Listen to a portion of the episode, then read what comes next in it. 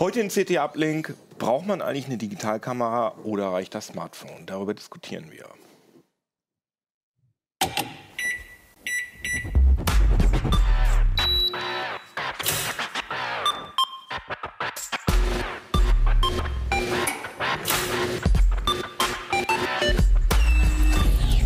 CT Uplink. Jo, schönen guten Tag hier aus dem Heise Keller. Heute geht es bei uns nur um Fotos und auch ein bisschen um Videos. Und äh, diesmal sind nicht nur äh, CT-Leute da, sondern wir haben heute mal ganz besondere Gäste. Sagt doch mal, wer ihr seid. Peter Nonoff Arps, ich bin von der CT Fotografie. Das ist diese Zeitschrift hier. Genau, und ich war aber früher auch mal hier. Das bei der- stimmt. also, haben wir mal ein Büro geteilt, ne? haben wir mal im Ganz Büro lange geteilt. her schon. Genau. Aber wie gesagt, das ist diese Zeitschrift hier. Bisschen hier Werbung, Werbung, Werbung. nein, nein, nein. Du? Ja, Christine Bruns, ich bin auch bei CT Fotografie. Robin Brandt, ich bin ganz normal bei der CT und teste da Smartphones, die auch fotografieren können. Genau, und du, äh, genau, du kümmerst dich um Smartphones und ihr beschäftigt euch hauptsächlich mit, äh, mit Fotografie. Ihr habt jetzt beide gesagt, ihr seid bei CT Fotografie. Da steht aber am Heft digitale Fotografie. Ist das so, wird das nicht, nicht mehr mit ausgesprochen, weil das sowieso klar ist, dass das digital ist? Oder? Nee, ist genau umgekehrt. Ähm, also wir sprechen das nicht mehr mit aus, weil es kommt in unserem Heft durchaus auch mal analoge Fotografie Ah, ja, okay. vor. Also wir erzählen was über neue Filme, äh, analoge Filme. Äh, in der vorletzten Ausgabe hatten wir einen Artikel über einen neuen Kodak-Film. Ah ja, okay. Und der neu aufgenommen.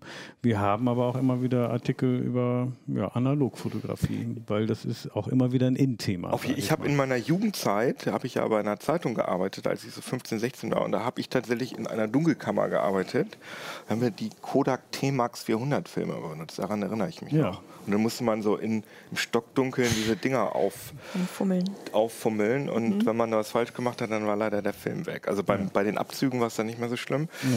Und dann kam irgendwann, kamen dann tatsächlich so die ersten Digitalkameras, aber das war dann eher so ein, ich erinnere mich noch daran, das haben dann so die, die Nerds aus dieser kleinen Zeitung, die hatten dann so eine, ich glaube auch eine Kodak-Kamera, mit so, wo man so eine Diskette reinschieben konnte. Und dann also, ho, ho, ho, ho.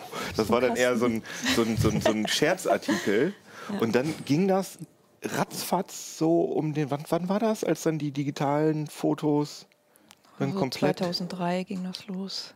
Und das war dann Die aber wirklich so ein, ja. Mhm. so ein Tornado, der dann dafür gesorgt hat, dass alle Leute ihre normalen Kameras weggeschmissen haben. Und dann haben die, äh, die, die Hersteller haben dann ja richtig, würde ich mal sagen, haben die Kohle gemacht, weil diese normalen äh, filmbasierten Kameras, die waren ja, die waren ja eigentlich ausentwickelt quasi. Also da waren ja die Innovationen waren ja nicht mehr so, waren ja vor der Digitalfotografie jetzt nicht so extrem, dass die Leute sich jedes Jahr eine neue Kamera gekauft haben. Ja. Aber das war anfangs bei der Digitalzeit ja so.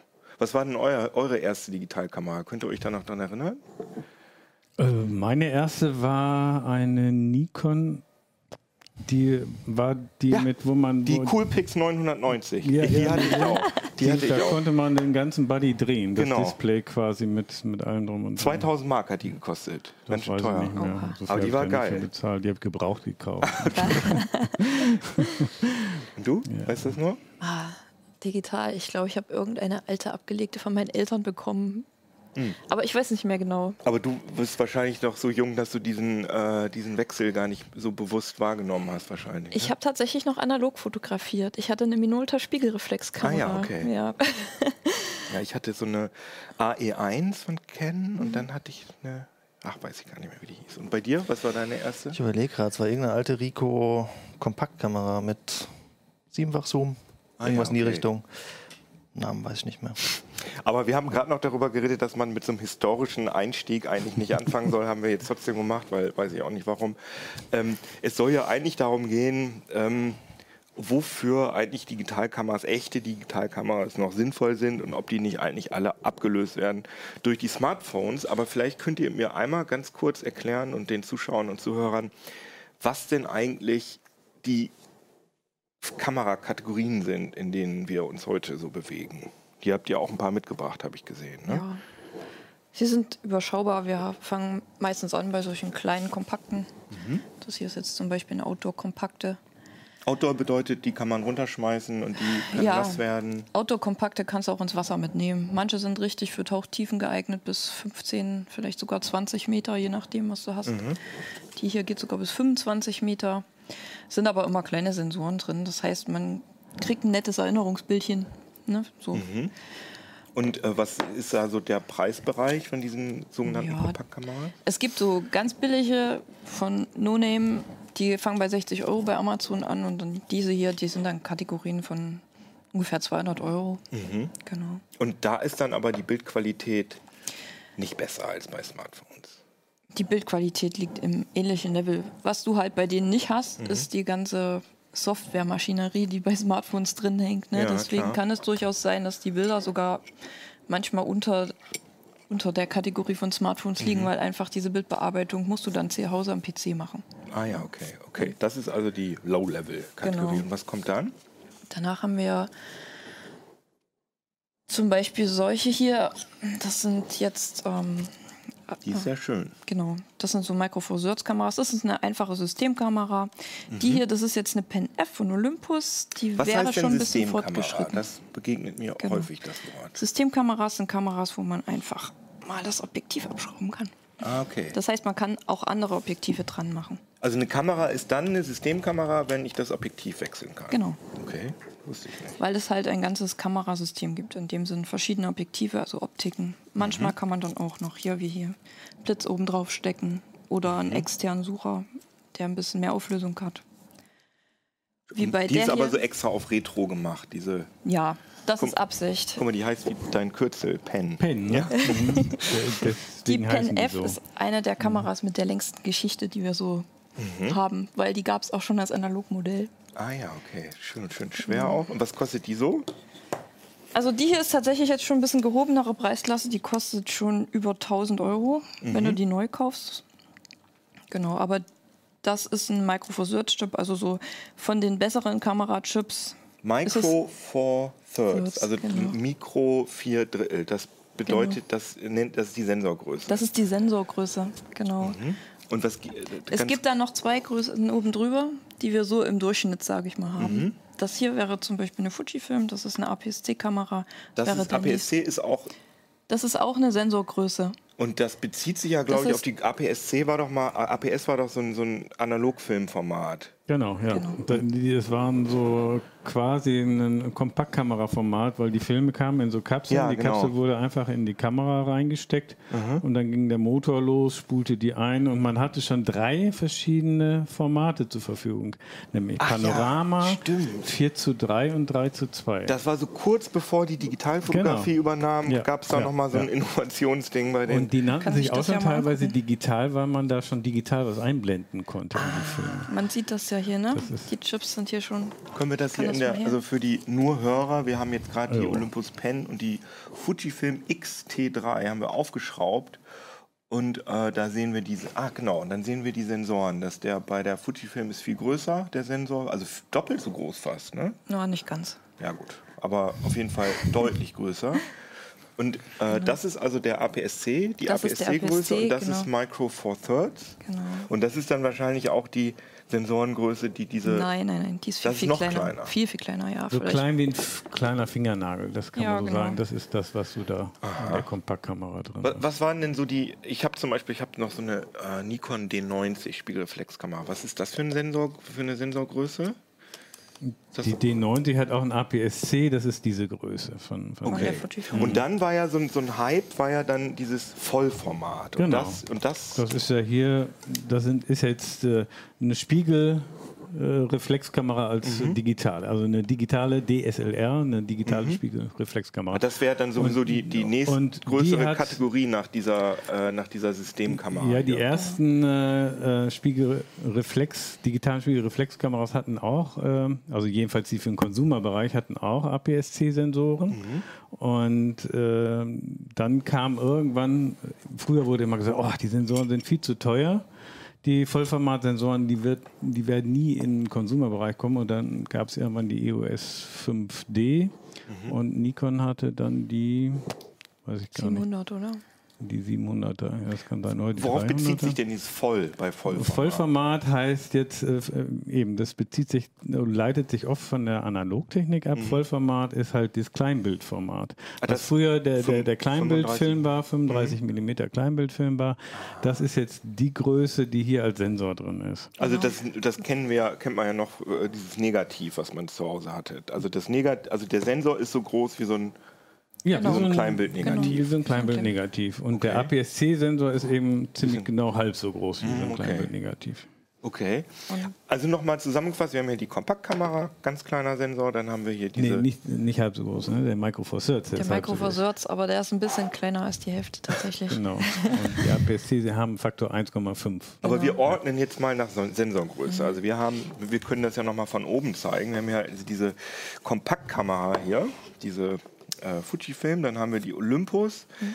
Danach hattet ihr gesagt, Entschuldigung, kommt die. Ja, die kann auch kommen. Die ist genau, hat genau den Sensor in der Größe wie Die die Fujifilm. Fujifilm. Okay. Nee, die ist auch da, die sind gleich. Achso, die, aber kann ich ja trotzdem da Kannst mal hin tun. Da kannst du auch die hier rein. Und das Ist auch die, eine Die APS-C. ist auch da. Und wie nennt sich das? Ist das auch äh, Kompaktkamera? Das ist eine Kompaktkamera. Eine Kompaktkamera mit einem großen Sensor. Kompaktkameras okay. haben immer fest verbaute Objektive.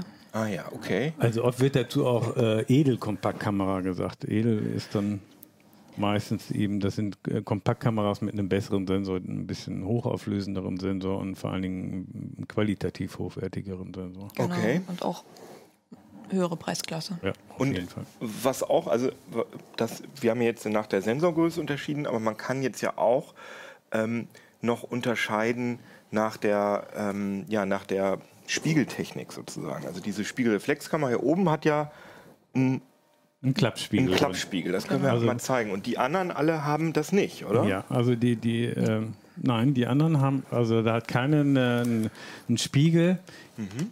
Hier ist es ja so, dass wenn man hier durch den Sucher schaut bei der Kamera, Mhm. äh, schaut man über den Spiegel durch das Objektiv raus. Mhm. Das ist also ein analoger Sucher. Das ist richtig alles rein analoge Optik. Wenn man jetzt äh, auslöst, klappt der Spiegel hoch und erst dann wird dahinter der, der Sensor belichtet. Mhm, Okay.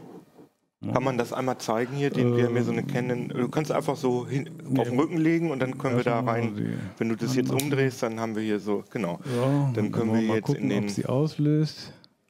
Nee. Ja, ohne Objektiv. Ist, Doch, geht- die ja? dürfen auch ohne Objektiv aus, auflösen. Ich habe jetzt gerade meine Brille nicht auf, aber nicht so schlimm. nee, ne? Aber jetzt wollen wir, nee. Vielleicht Aber das kriegst du es so schnell Ich hin. glaube, dann müsste man im Menü einstellen, dass die ohne Objektiv auslöst. Achso, bei mir ist das immer das grundsätzlich jetzt. eingestellt. Magst du das gerne ohne Objektiv Nee, fotografieren? äh, weil man kann ja auch Objektive nehmen, die gar nicht zu dem Kamerasystem gehören. Und da kann man zum Beispiel alte Analogobjektive nehmen, die davor basteln und dann damit fotografieren. Und Aber ich glaube, das können die Leute sich auch irgendwie vorstellen. Aber das ist, also das ist auf jeden Fall diese Spiegelreflex-Technik. Und dann ist es ja seit ein paar Jahren, sind ja diese sogenannten ähm, spiegellosen Kameras, sind ja ganz modern geworden, die ja genau. zum Teil auch, also sagen mir hier die so Fotofreak-Kollegen, dass ihnen die Bilder besser gefallen als von der Spiegelreflexkamera. Aber das kann man so nicht verallgemeinern, oder? Dass das jetzt eine bessere Technik ist. Nein. Die, die Technik ist nicht so, also äh, man kann erstmal grundsätzlich sagen, weil das sind jetzt zwei Canon-Kameras, das ist die mit dem APS-C-Sensor, das ist eine spiegellose und die ist halt vom Gehäuse her schon mal sehr viel kleiner. Die Objektive sind kleiner. Und für die Leute, die nur hören, sag, sag mal am besten die ganzen Bezeichnungen dazu, damit die Leute sich das ein bisschen eine, besser eine vorstellen Canon können. EOS M5 und das ist hier eine Canon EOS 5D Mark IV. Das ist also die neueste Generation und das ist halt von den Spiegellosen von Canon.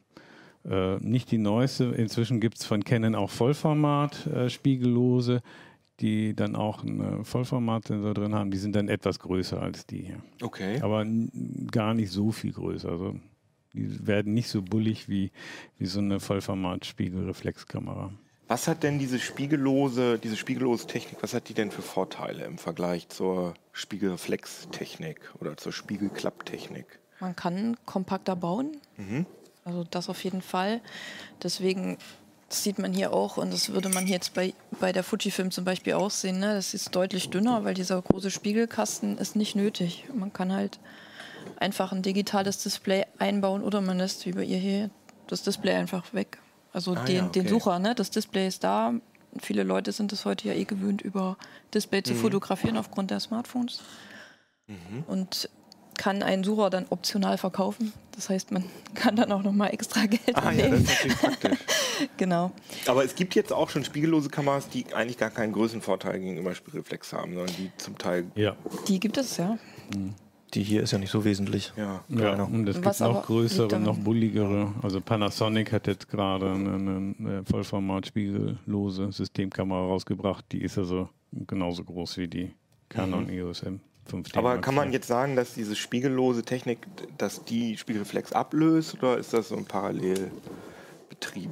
Das wird auf Dauer so sein. Ja? Ja, Ah, also äh, die richtige Domäne von den Spiegelreflexkameras ist immer noch der äh, Profibereich, wo es nämlich auf Robustheit ankommt, weil die Kameras sind ausentwickelt, wo es darauf ankommt, dass die äh, besonders schnell sind, dass die einen ganz ausgefeilten Autofokus haben, also für, für Profis, die Sportaufnahmen machen zum Beispiel, ist das ganz wichtig. Für Tierfotografen, die also Tiere in ganz schnellen Bewegungen fotografieren wollen. Da gibt es, äh, also die, die, diese spiegellosen Systemkameras werden zwar immer schneller, aber die Profis nutzen für solche Aufnahmen lieber noch die, die Spiegel. Finde ich jetzt rein, äh, also Mhm. finde ich jetzt irgendwie äh, technisch seltsam, weil bei der Spiegelreflexkamera muss ja wirklich mechanisch dieser Spiegel davor Ja. Äh, oder hochgeklappt Ja. werden. Und warum ist das schneller als elektronisch? Weil bei dem, bei dem, wenn der Sensor direkt hinterm Objektiv ist, kann die Elektronik ja sozusagen bei der Verschlusszeit Ja, so weit runtergehen, wie sie. Es ist nicht schneller. Äh, die, also es gibt durchaus spiegellose Systemkameras, die feuern mit 60 Bildern pro Sekunde. Das schafft keine DSLR. Äh, die schaffen vielleicht 13 bis 20 Bilder maximal. Äh, müssen, wenn der Spiegel hochklappt, auch immer noch den Autofokus und so weiter äh, bedienen. Ähm, Trotzdem sind die Autofokussysteme so weit ausgefeilt und so ausgereift, äh, da sind äh, die Spiegellosen noch nicht unbedingt. Mhm, okay. Ne? Also es gibt durchaus von Sony auch eine, die kostet glaube ich auch so um die 7000 Euro. Die 9, äh, Alpha 9, die Spiegellose, die kommt da so allmählich ran. Interessant. Aber man kann sagen, dass Profis alle äh, im Moment die oder Ja, die, die, die Sportfotografen, nein, äh, auch die, die Systemkameras, die neuen, die werden immer besser. Es sind halt bestimmte Profis, ne? äh, die wirklich auch diese, diese ganz robusten Gehäuse brauchen und das System auch so kennen. Ne? es gibt aber auch Profis, die mit, äh, die mit den äh, Spiegellosen schon fotografieren. Ja, Ja, sehr auf viele, jeden Fall sehr, sehr, sehr viele. viele. Okay. Und äh, es gibt ja auch äh, spiegellose Systemkameras, die irrsinnig hochauflösende Sensoren haben. Und das ist zum Beispiel bei den äh, Sportkameras ist das gar nicht der Fall. Die haben gar nicht so eine hohe Auflösung, weil die wirklich auf Geschwindigkeit getrimmt sind und auf den schnellen, sicheren Autofokus. Okay.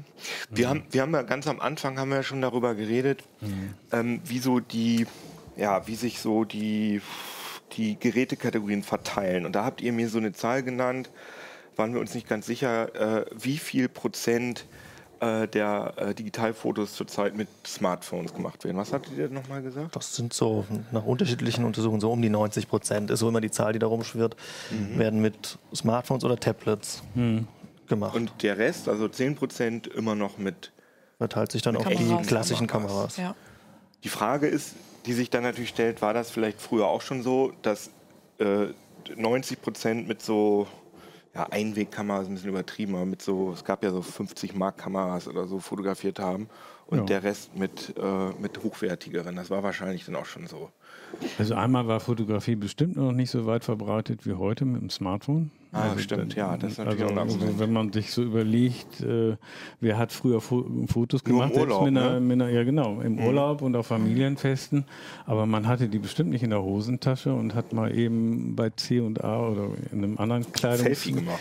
ein Selfie gemacht oder das eben das Smartphone Genau. womöglich noch äh, als Spiegel benutzt. Ja, ja. oder so. Das, ähm, na, das, das ging mit der Kamera früher gar nicht, weil man musste ja den Film rausnehmen, den erstmal entwickeln lassen und die Kosten waren erheblich. Ne? Also so für so einen Abzug zahlte man auch ganz schnell mal ein- eine Mark. Früher war es ja noch eine Mark. Ne? Ja, je nachdem, wie gut die Qualität sein sollte, bist du dann halt ins Profilabor gegangen und dann hast du auch mal ein paar mehr Mark bezahlt. Stimmt, stimmt, stimmt. Schon allein für die Filmentwicklung. Ja.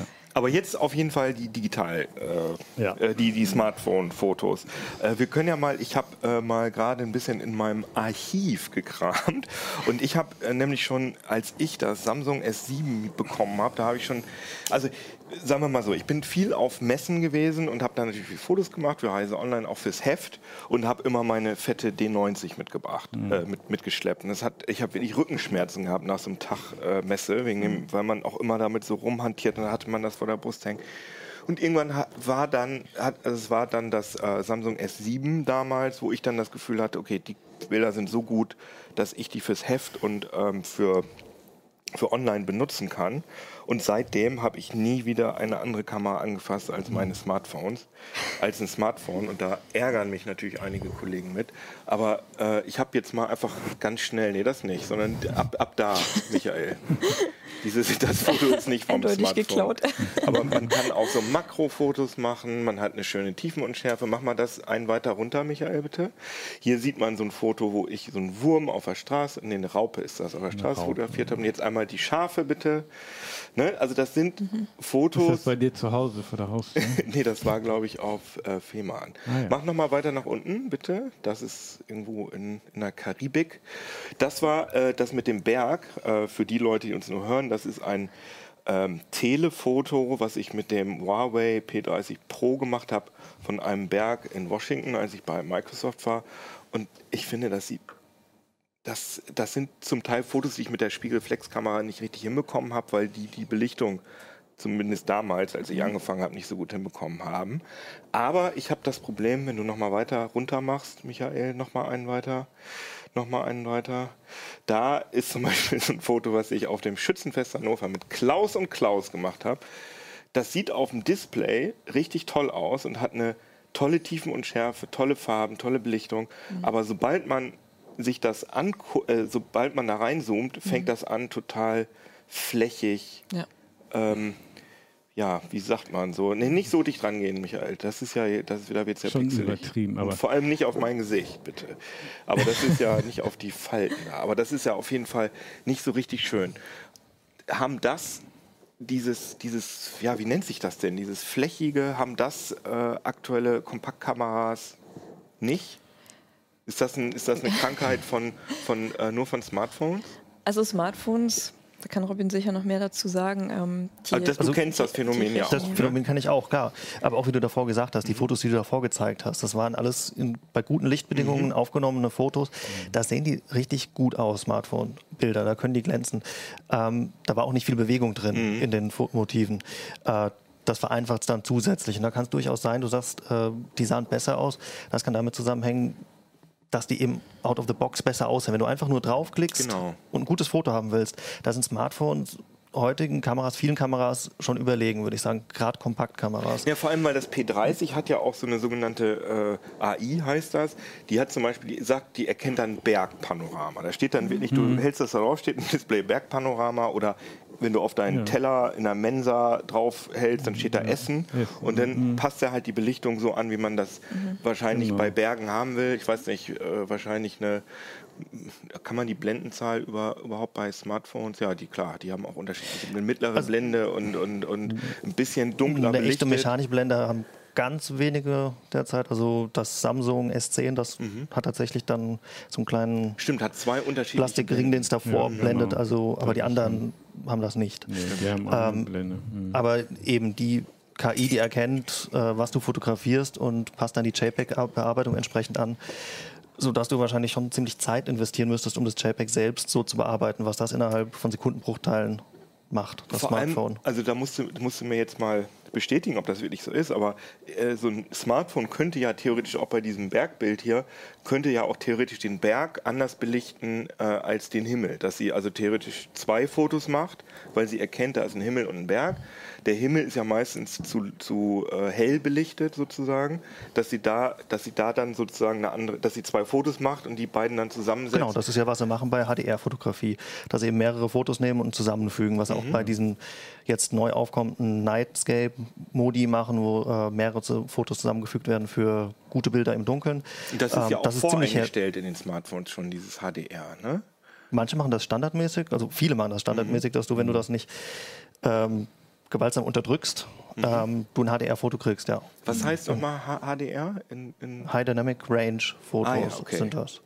Stimmt, und da Und eben, wie du sagst, um eine hohe Dynamik im Bild zu erzielen. Wenn oben hell ist, unten dann dunkel, Mhm. äh, dass du eben sowohl den dunklen Bereich ausgeleuchtet kriegst und oben nicht das Weiß ausfrisst, äh, das helle. Äh, Genau, das, Das ist ein das Smartphone jetzt so ein Standard-Feature. Mhm. Haben denn äh, eure echten Kameras, haben die auch so einen fest eingebauten HDR-Modus oder muss man das da manuell später am Rechner machen? Es, es gibt durchaus Kameras, also es ist fast jetzt Standard, die jetzt so einen HDR-Modus auch drin haben. Das ist quasi so ein Szenemodus oder ja, so ein Programm, was man aufrufen muss, speziell für HDR-Bilder halt. Aber natürlich hat jede Kamera auch ihre eigene JPEG-Berechnung. Also aufnehmen tun die alle in einer Rohdatei, also Rohdaten, die in irgendeinem Verhältnis zueinander stehen, aber noch nicht wirklich angepasst sind an Farben. Und das berechnen die dann, wenn sie zum Beispiel ein JPEG dann ausgeben. Und natürlich hat eine Olympus Pen jetzt eine andere Berechnung als eine Fujifilm. Das heißt, das JPEG, was nachher rauskommt, das ist nach dem, was der Hersteller halt vorgibt, optimiert. Aber man kann jetzt nicht verallgemeinern, dass Smartphones da mehr Rechenmöglichkeiten haben, als weil theoretisch kannst du ja solche. doch, also die haben natürlich viel, viel stärkere Prozessoren drin. muss Nee, man- da widerspreche ich. Oha, komm. Nein, das scheint ein stärkerer Prozessor zu sein, aber die leistungsfähigeren Prozessoren, was Bildbearbeitung angeht, die stecken sicherlich in den, äh, in den Systemkameras drin. Also die, das geht ja so weit, dass zum Beispiel äh, Fujifilm für seine Kameras schon ein Tool anbietet, womit du die ähm, spätere RAW-Bearbeitung im, im Batch-Modus in der Kamera machst, weil der Prozessor dafür optimiert ist. Und die, die, ähm, äh, die sind direkt für diese Aufgaben optimiert, die, diese Prozessoren und auch auf schnelle Bildver Bildverarbeitung, Bildbearbeitung. Wo ich dir recht geben muss, ist, die haben natürlich keine Datenbank im Hintergrund wie ein Smartphone, äh, was so, so Szenen angeht. Deswegen machen sie das auch sehr wenig. Obwohl es gibt inzwischen auch Systemkameras oder auch äh, äh, also Kompaktkameras, die haben genau die gleichen Szenenmodi auch drin. Die er erkennen die Motive genauso. Das wird immer mehr Und jetzt. immer mehr. Also die Leistungsfähigkeit äh, ist nicht unbedingt mehr. Also stärker. Ne? Aber- Vor allen Dingen sind die, die Prozessoren ganz speziell auf die Bildoptimierung, ähm, eben die Prozessoren sind spezialisiert auf diese Bildoptimierung. Aber was man ja so wirklich sagen muss, ist, Mhm. was mich auch ähm, dazu gebracht hat, ein Mhm. Smartphone zu benutzen, ist, dass diese Kameras äh, nicht mit meinem normalen Workflow äh, kompatibel sind. Dass ich sozusagen immer, Mhm. man hat das ja mal, man macht ein schönes Bild, guckt sich das auf dem Display an, denkt geil, das Mhm. poste ich jetzt mal auf Instagram. Das war dann immer ein tierischer Akt bei den Kameras. Da Ja. musste ich dann auf dem Notebook ziehen und dann habe ich kein Kabel, was weiß ich. Und, dann ja. und das geht mit dem Smartphone natürlich viel einfacher. genial. Und das Mhm. ist heutzutage und, und da habe ich das Gefühl, dass gerade Canon und Nikon, diese, diese äh, Dickschifffirmen oder so, da Mhm. wirklich nicht sonderlich innovativ sind, um das zu vereinfachen. Weil ich habe mir das, Doch. ich bin da nicht auf Äh, dem neuesten Stand, aber ich habe mir neulich mal eine Kamera angeguckt, die hatte so eine Mhm. Funktion und das hat, war auch nicht, nicht richtig geil, muss ich sagen. Also in ganz vielen Kameras ist mittlerweile eingebaut, dass du, wenn du nach Hause kommst, dein WLAN direkt erkennt, die Kamera ist da und überträgt gleich die Bilddateien auf den PC. Ah, ja. Es gibt Apps, wo du das Mhm. einstellen kannst, dass du die Bilddateien direkt auf dein Smartphone hast, dann kannst du sie auch direkt auf Instagram posten. und, und ist das, äh, hast du das, also funktioniert das gut oder ist das so, mm, so ein bisschen frummelig oder so? Also es funktioniert Das immer besser, sage ich mal. ja. Also ich ähm, ähm, kombiniere meine Kamera, auch wenn ich unterwegs bin, grundsätzlich mit dem Smartphone und hole mir die Bilder, die ich brauche, auch ganz schnell aufs Smartphone. Das, der Vorteil des Smartphones ist natürlich, du hast da gleich äh, die Apps, die du haben willst, um die Bilder zu bearbeiten. Ja, genau. Ne, Da ist natürlich auf dem PC, da hast du dein Photoshop oder deine andere Bildbearbeitung, dein Lightroom, wo du dann auch deine Bilder ähm, sortierst und, und verwaltest. Äh, das ist auf dem Smartphone natürlich alles genial einfach. Und gerade wenn du sie ins, ins Social Social Media schicken willst, äh, gibt es nichts Einfacheres als ein Smartphone. Aber ich kombiniere das auch unterwegs immer mehr, dass ich nicht die Smartphone-Kamera benutze, sondern meine Systemkamera, Mhm. die Bilder übertrage und dann auf so, äh, Social Media Und das schicke. haben aber jetzt auch schon die großen professionellen Kameras, sag ich mal, dass die so eine Funktion haben. die, je professioneller, desto weniger, weil die Profis brauchen das umso weniger. Die haben vielleicht eine ganz schnelle LAN-Übertragung. Wollte aber auch ein Profi, hat doch mal einen geilen Schnappschuss, äh, den er, der jetzt nicht. Den kriegt er auch auf sein Smartphone. Ja, der, Ja. Auf jeden Fall ist er dafür Fall. ausgerüstet, der Profi. Und Okay, dann kriegt ja, er das gut. auch ganz schnell weg. Aber ein Profi, der für eine Bildagentur arbeitet, der sagt so, ich muss das ganz schnell durchgehen Mhm. und die und die und die, die müssen ganz schnell zur Agentur. Und der macht auch selber die Bildbearbeitung gar nicht. Okay.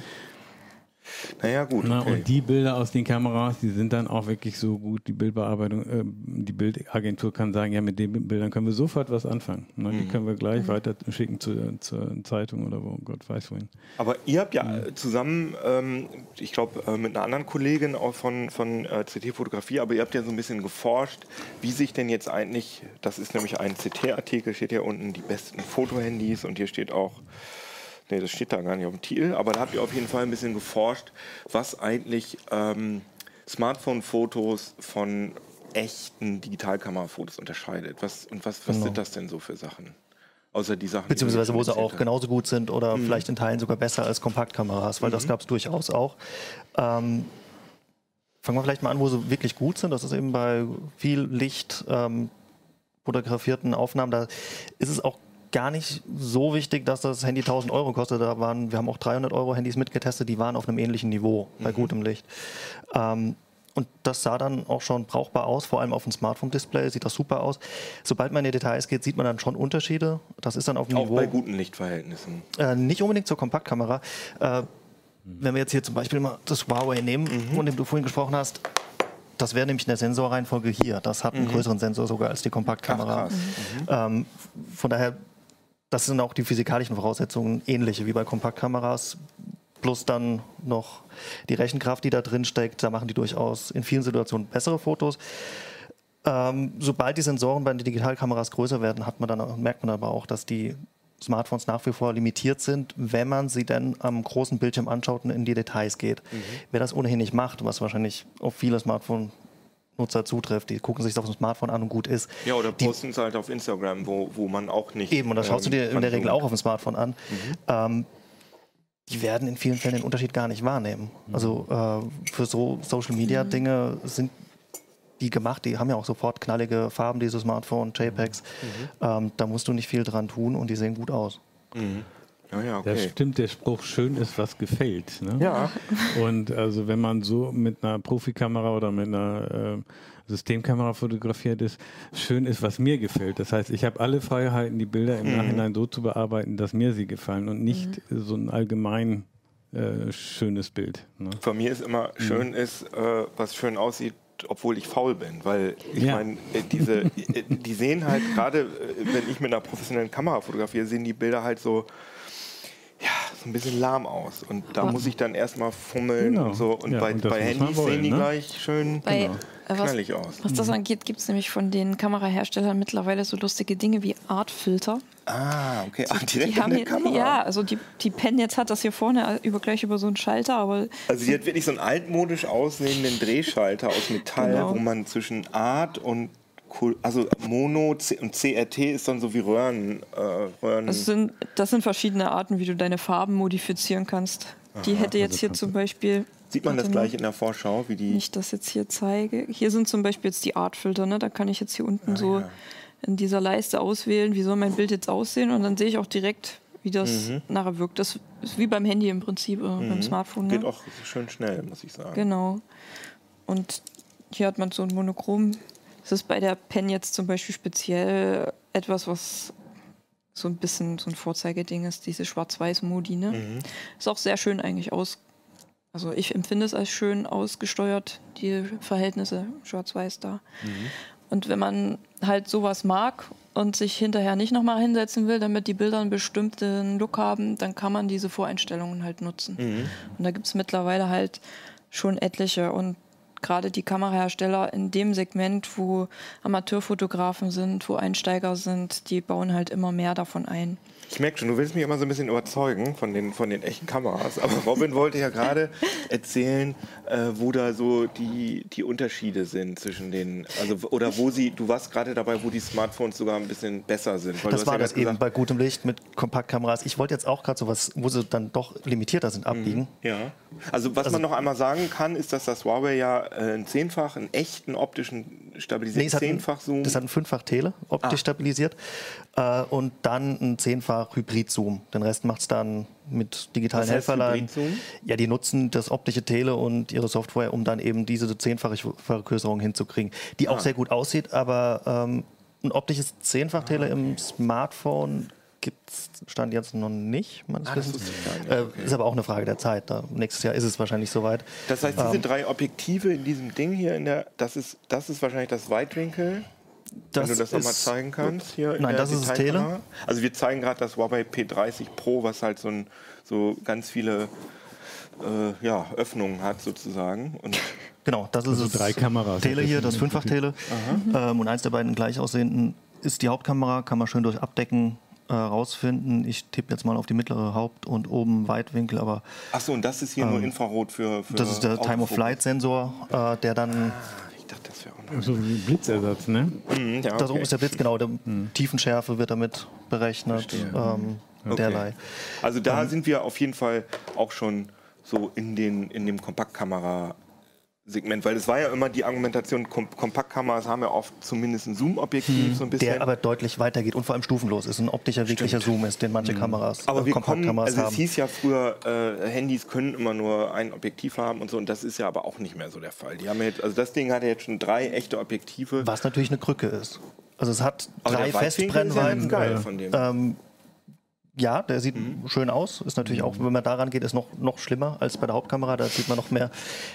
Das ist vor allem auch für Smartphone drin. Ne? Ja. Aber die, die, sind ja auch schon wieder Stilmittel. Ne? Ja, das stimmt. Ähm, also genau, aber die Smartphone-Hersteller machen das ja nicht, weil es toll aussieht, zehn Kameras auf der Rückseite zu haben, sondern eben, weil ein Zoom auch irgendwo, ein echter Zoom irgendwo empfindlich ist das Smartphone fällt vielleicht mal hin. Es soll auch klein bleiben, vor allem kompakt bleiben, mhm. dass du es immer dabei hast. Äh, und da ist das eben die Krücke, die sie gewählt haben, dass sie mehrere Kameras hinten drauf verbauen. Ähm, es gab auch mal wirkliche Zoom-Kameras, die sind dann aber auch entsprechend ja, ja, fast so dick gewesen wie hier diese Kompaktkameras. Und jetzt erzähl doch ähm, mal, was, äh, was jetzt schlechter ist bei den Smartphones. Ähm, kommt dein Lieblingsteil. oh ja, Kamerafans, genau. Du bist halt ein Stück weit darauf angewiesen, was die Kamera, was das Smartphone entscheidet, was gut aussieht. Mhm. Äh, wenn du sagst, wenn es dir wichtig ist, die Kontrolle über das Bild zu haben, ähm, dann lässt das deutlich nach. Die haben zwar viele, auch das Huawei, das hier liegt, mhm. ähm, aber auch hier das Sony, die haben Pro-Modi, in denen du dann auch die Belichtung etc. Ähm, einstellen kannst. Aber da sieht man dann viel mehr, wie viel da wirklich im Hintergrund passiert, weil dann da machen sie immer noch was, dann entrauschen sie viel, Details gehen verloren. Aber aus den Fotos, gerade wenn du den Pro-Modus im JPEGs schießt, ähm, ist das nicht mehr vergleichbar mit äh, wirklich auch guten Kompaktkameras. Dieser Edelkompaktkamera, die wir vorhin erwähnt haben, mit APS-C-Sensor, die hat da bei hohen ISO-Zahlen deutlich mehr Details noch rausgeholt, mhm. einfach als alle Smartphones. Das Huawei war ganz gut. Ähm, andere deutlich schlechter. Aber ich glaube, das dauert einfach noch eine Weile, auch weil die Hersteller da nicht ihr Hauptaugenmerk drauf richten. Denen ist wichtig, dass die Nutzer draufklicken und ein gutes Foto haben. Mhm. Was sind da, da, deiner Meinung nach sind so die im Moment so die besten äh, Smartphone-Kameras? Kannst du das sagen oder willst du dich da lieber nicht aus dem Fenster lehnen? Als, wie vorhin gesagt, mit, bei gutem Licht mhm. hält auch Mittelklasse mit. Da kann man dann mhm. auch so ein Motorola One Vision hatten wir getestet. Mhm. Ähm, sobald äh, das Licht abnimmt, gibt es vor allem drei, die derzeit das gut im Griff haben. Das ist eben Google, das Huawei und Samsung hat Google mittlerweile mit auch dem Pixel mit dem Pixel, die das auch so mit eingeführt haben. Die hatte die äh, Ende 2018 den Nachtmodus eingeführt haben mhm. und auch so ein bisschen demonstriert haben, wie viel die Software mittlerweile ausmacht. Das war, Handy war schon auf dem Markt und wurde die Kamera wurde einfach mal viel besser durch ein Software-Update. Mhm. Ähm, und ja. das sind so die drei, mit denen man wahrscheinlich am flexibelsten fotografieren kann im Dunkeln. Ähm, gut, wenn einem drei Li- Linsen wichtig sind mit Ultraweitwinkel und Tele, sind das dann eben das Huawei. Samsung hat nur ein Zweifach-Tele, das P30, ein Fünffach-Tele ist natürlich schon nochmal ein bisschen näher, aber es ist Geschmackssache, was einem da. Äh, Aber dieser Nachtmodus funktioniert so, dass das Ding ganz viele Fotos macht mit unterschiedlichen Belichtungszeiten und die dann zusammenführt, um dann auch bei langen Belichtungszeiten diese, diese Unschärfen zu vermeiden, dass sie dann, dass sie dann In der Theorie, genau. Ähm, in der Praxis, wenn es wirklich schlechtes Licht ist und Bewegung im Bild ist, äh, funktioniert das nach wie vor in gewissem Maße, ähm, aber nicht perfekt. Das ist die eine Möglichkeit. Die andere ist, ähm, das P30 Pro, da hat Huawei einen eigenen äh, Sensor entwickelt, ähm, der bis zu ISO 409.000 kann ähm, und im Automatikmodus auch sehr hohe ISO-Werte wählt. Und da brauchst du dann nicht den speziellen Nachtmodus, äh, um auch im Dunkeln helle Ergebnisse zu kriegen. Die sind Also dann nicht ist mehr der Sensor natürlich. einfach Und, empfindlich, Genau. lichtempfindlich und genug. Mhm. Okay, ja, interessant. Was, äh, wie hoch war die ISO-Zahl? Das fand ich nochmal jetzt. laut, laut Ja, ja. Huawei 409.000. Wenn man sich überlegt, Wie da so- ist so ein, so ein Sensor, der hat wie viel? 20 Millionen Pixel. Wie Ja, hoch die die Wahrscheinlichkeit ist, dass da noch ein Foto, ein äh, Foto, Photon in der Dunkelheit dann noch einen Pixel trifft, das ist schon sehr gering. Mhm. Also das ist schon reingerechnet. Ja, das Ja, Es klar. hat ja auch Ja. diesen speziellen Modus, dass Ja. da nicht die volle Auflösung verwendet wird, sondern dass der 4 Pixel. Aber, Genau, ja, das sind eben, 40 dann- Megapixel Fall aber so. es ist, äh, er verwendet immer Genau. vier für einen Pixel, sprich, Ja. er macht dann 10 Megapixel Ja, Fotos. Wahrscheinlich Ja. genau wegen dem, was du erzählst, damit da nicht Genau. zu viel Rauschen drin ist. Wir haben ja auch, ähm, ich glaube, das hat es genau, das ist da hier schon hinten drauf geworfen. Da haben wir jetzt mal, wir können ja erstmal, äh, da haben wir jetzt äh, verschiedene Smartphones und ähm, was sind das Systemkameras, die ihr da äh, Nein, was wir jetzt hier mitgebracht haben, sind zwei Smartphone-Bilder von unserer CT-Testszene aus unserem Die können wir Testlabor. einmal eben zeigen, die Testszene oben, Ja, Michael, damit wir einmal das das ganze Ding sehen. Das ist bei uns im Keller so ein, äh, so ein Kasten. Erklär mal, was ist das? Eigentlich ist das ähm, ein Messchart, das ist an der Wand montiert in Mhm. einem dunklen Raum. Da werden, das wird homogen ausgeleuchtet mit 1100 Lux und damit messen wir sämtliche Kameras und auch halt die Smartphones. Also die Testszene hat eben den Vorteil, die, sie verbirgt sehr viele Schwierigkeitsgrade. Da sind eben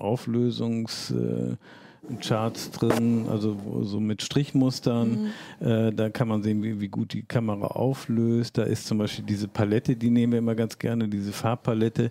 Da kann man dann im Bild hinterher gucken, wie natürlich sieht denn noch die Holzmaserung aus oder überhaupt so dieses Sacklein oder so. Dieses Sieb ist sehr interessant, weil da kann man oft sehen, ob so chromatische Aberrationen entstehen, also so Verfärbungen an, an hell-dunklen Kanten, an kontrastreichen Kanten. Und da ist zum Beispiel dieses dunkle Tuch, da kann man schauen, ob auch dunkle Bildbereiche noch von der Kamera vernünftig aufgelöst werden, also ob da noch Das Nuancen zu ne? sehen sind, Ja. das meinte ich, ja. Die, die Rose ist sehr beliebt, das ist eine Kunstrose. Äh, allerdings, die hat äh, künstliche Wassertropfen drauf und äh, auch diese, ähm, das ist ein bisschen unscharf hier, ne? aber egal. Ja auch ein Äh, jedenfalls an der Rose können wir auch sehr viel sehen, ob äh, die Kamera in der Lage ist, plastisch, äh, Gegenstände plastisch darzustellen. Das ist sowieso, denke ich mal, die ganz große Herausforderung. Mhm. Äh, sehen die Gegenstände hinterher glatt gerechnet künstlich aus oder sind sie plastisch Mhm. wirklich äh, greifbar? Und Und ihr habt, sorry, ja? Genau, wir haben jetzt hier einmal Ausschnitte von drei verschiedenen Kameras. Einmal von dem Huawei P30. Wir haben uns mal die Platine ausgesucht, die da drauf ist. Und die anderen Geräte sind Ähm, das andere ist das iPhone. Welches war das? Äh, das müsste das 10S. Genau. und das dritte? Das ist ähm, eine Kompaktkamera, allerdings in der Edelkompaktklasse. Das ist ähm, die Leica Q2 und die hat 47 Megapixel.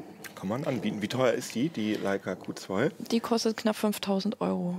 Also Also das so ist eine- der Porsche unter den Kompaktkameras. Okay.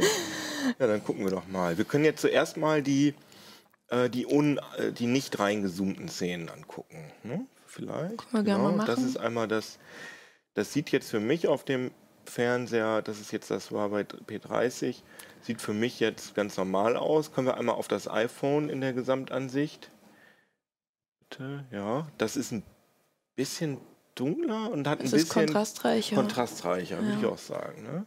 Sieht auch, aber da habe ich schon, da sieht man hier schon in dem Text hier oben, dass da so ein bisschen, ich weiß nicht, wie man das nennt, aber dass das so, so, so ein bisschen Bisschen unschärfen, ausfranst. ausfranst, genau. Ja. Und jetzt einmal das Edel Kompakt. Ja, das äh, sieht sehr gut aus, Ja, aber auch kein großer Unterschied. Aber wenn man jetzt reinzoomt, dann gibt's die, dann wird's interessant. genau. Hier sind wir zum Beispiel beim Huawei ein bisschen raus, kannst du ruhig. Ja, wollte ich sagen. Ja. Genau.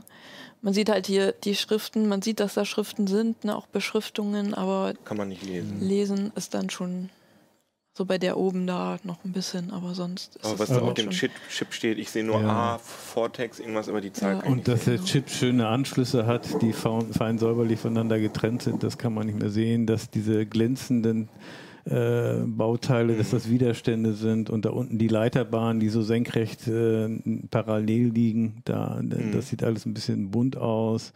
Also da, man kann erahnen, dass es eine Platine ist, aber äh, so plastisch sieht das nicht aus. Genau. Und jetzt mal das iPhone. Ja, das ist ja noch schlimmer, würde ich. Ja, das ist ja bei, die, bei den Leiterbahnen ja noch schlimmer. Das ist ja, eine, das durch, ist eine durchgehende, durchgehende Fläche, ne? Linie. Kannst du das einmal markieren, Michael? Unten der untere Teil. Nee, nee, äh, genau, da. Ja. Mhm. Das ist ja, das sind ja eigentlich kleine, äh, kleine Äderchen sozusagen, kleine äh, Kontakte und das ist ja nur so weiß. Mhm. Und jetzt mal zum Vergleich das, Das Bild von der Leica. das Bild von der Leica.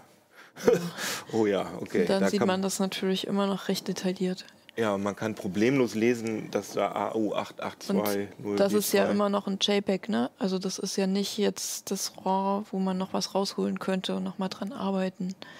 Und ist da dann so ein Riesensensor drin in dieser äh, Leica-Kamera? Die hat einen Vollformatsensor. Ah ja, okay. Genau. Ja, das, äh, Das ist der Unterschied halt. Ne? Man hat halt bei den Smartphones immer diesen kleinen Sensor. Da kann man sicherlich softwaretechnisch noch ganz viel rausholen aus den Bildern, aber die wirkliche Bildinformation kriegst du halt nur, wenn der Sensor eine entsprechende Größe hat und dann auch die Details überhaupt aufnehmen kann.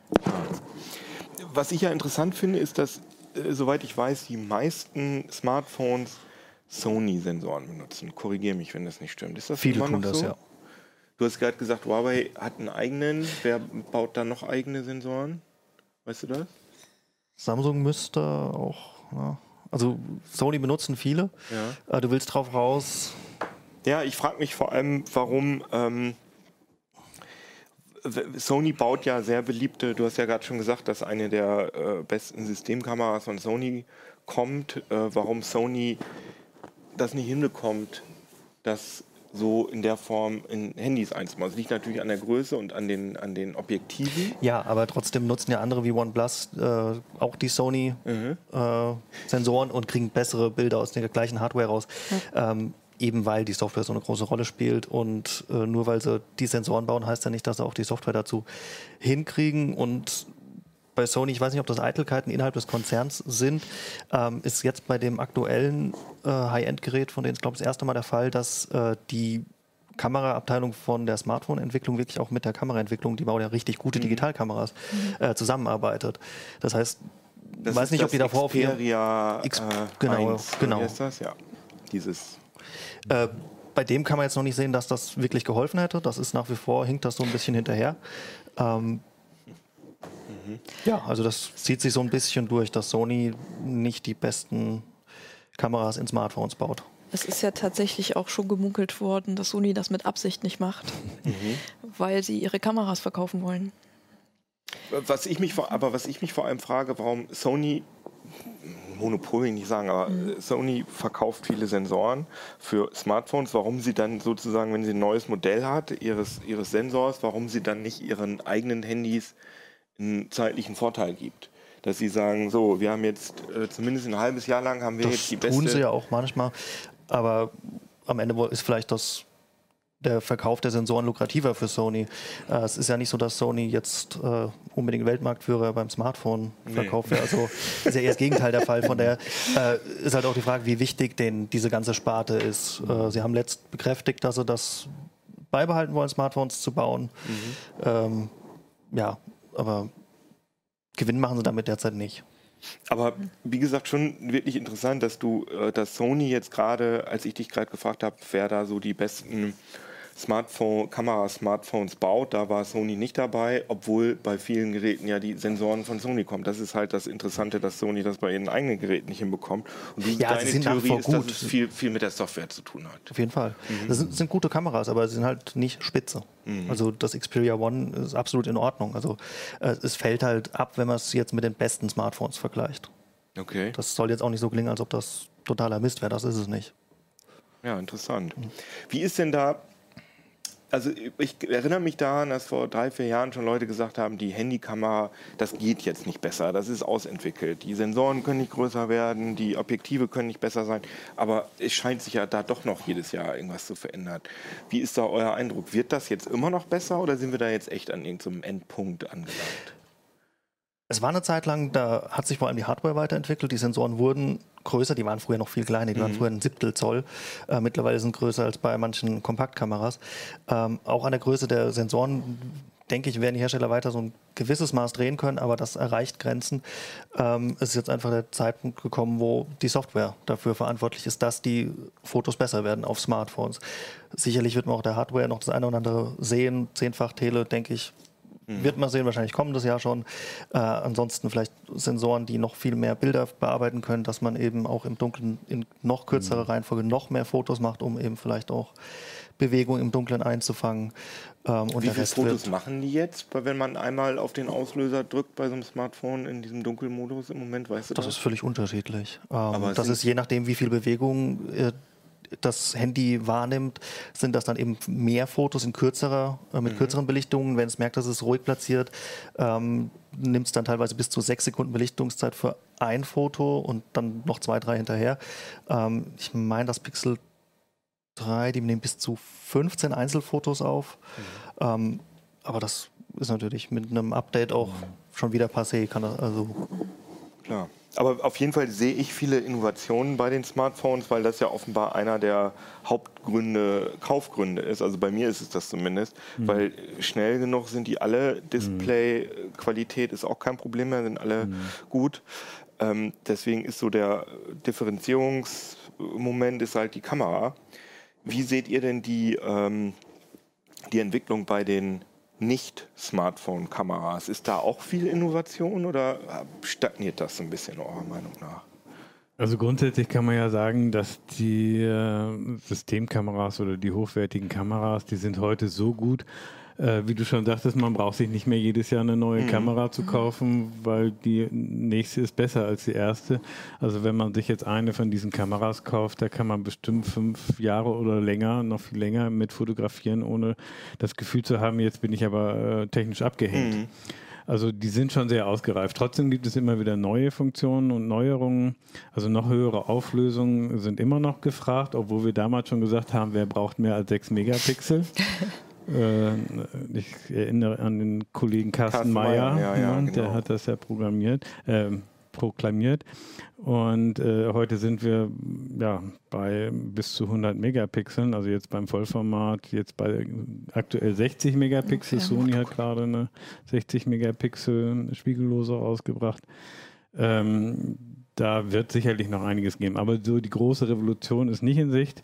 Äh, Im Moment wird ist eben diese, diese Umstellung von DSLR, also von Spiegelreflexkamera auf Systemkamera, äh, der wird jetzt auch von den Herstellern äh, Canon und Nikon endlich vollzogen. Äh, Da war ja Sony doch Vorreiter. Ähm, was das alles noch nach sich ziehen wird, das, das kann man nicht sehen. Auch zumindest die Objektive äh, werden Sind die kompatibel besser.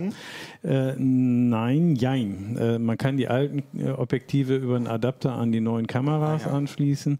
Die neuen Objektive sind aber, die haben anderes Auflagenmaß, sagt man. Also der Abstand von dem Bajonett zum Sensor, der ist geringer als bei so einer Spiegelreflexkamera. Und dadurch kann man die Objektive kompakter bauen. Und dadurch wird es auch leichter, höhere, bessere Qualitäten zu erzielen oder günstiger, sage ich mal. Und ähm, da wird noch einiges passieren. Also es, gibt ganz tolle Objektive zu den äh, spiegellosen Systemkameras. Also ja, die sind zwar immer noch unbezahlbar, aber die sind wirklich dann extrem toll. Naja. Was wir aber tatsächlich ähm, auch sehr stark feststellen, ist, Mhm. dass die neuen spiegellosen Systeme, halt gerade die Profisysteme, werden sehr teuer. Ja.